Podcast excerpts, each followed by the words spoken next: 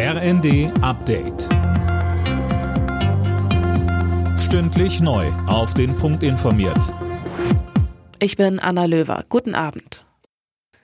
Ein Nachfolger für das 9-Euro-Ticket soll kommen. Die Verkehrsminister von Bund und Ländern haben ein 49-Euro-Ticket für den Nahverkehr vorgeschlagen. Der Plan, es soll im Abo erhältlich und monatlich kündbar sein. Die Finanzierung des Ganzen ist noch nicht geklärt.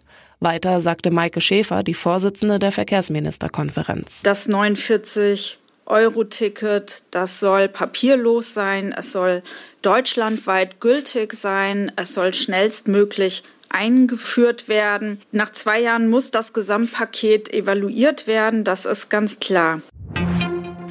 Ex-US-Präsident Trump wird vor den Untersuchungsausschuss zur Kapitolerstürmung geladen. Er solle sich für seine Taten verantworten, hieß es von den Mitgliedern des Ausschusses. Trump wird eine wichtige Rolle bei dem Angriff auf das Kapitol im Januar 2021 vorgeworfen. Nach dem Angriff auf zwei Bahnknotenpunkten hat jetzt der Generalbundesanwalt die Ermittlungen übernommen. Ermittelt wird gegen Unbekannt, heißt es von einer Sprecherin. Eileen Schallhorn. Es geht um den Anfangsverdacht der verfassungsfeindlichen Sabotage. Am Samstag waren zwei Kabel der Deutschen Bahn in Berlin und Herne durchtrennt worden. Der Funk zu den Zügen war dadurch nicht mehr möglich. Sicherheitshalber musste die Bahn nahezu den kompletten Zugverkehr in Niedersachsen, Bremen, Hamburg und Schleswig-Holstein für rund drei Stunden einstellen.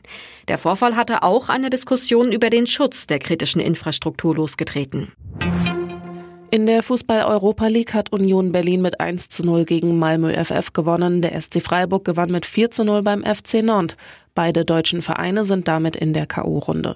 In der Conference League unterlag der erste FC Köln mit 0 zu 2 Partisan Belgrad. Alle Nachrichten auf rnd.de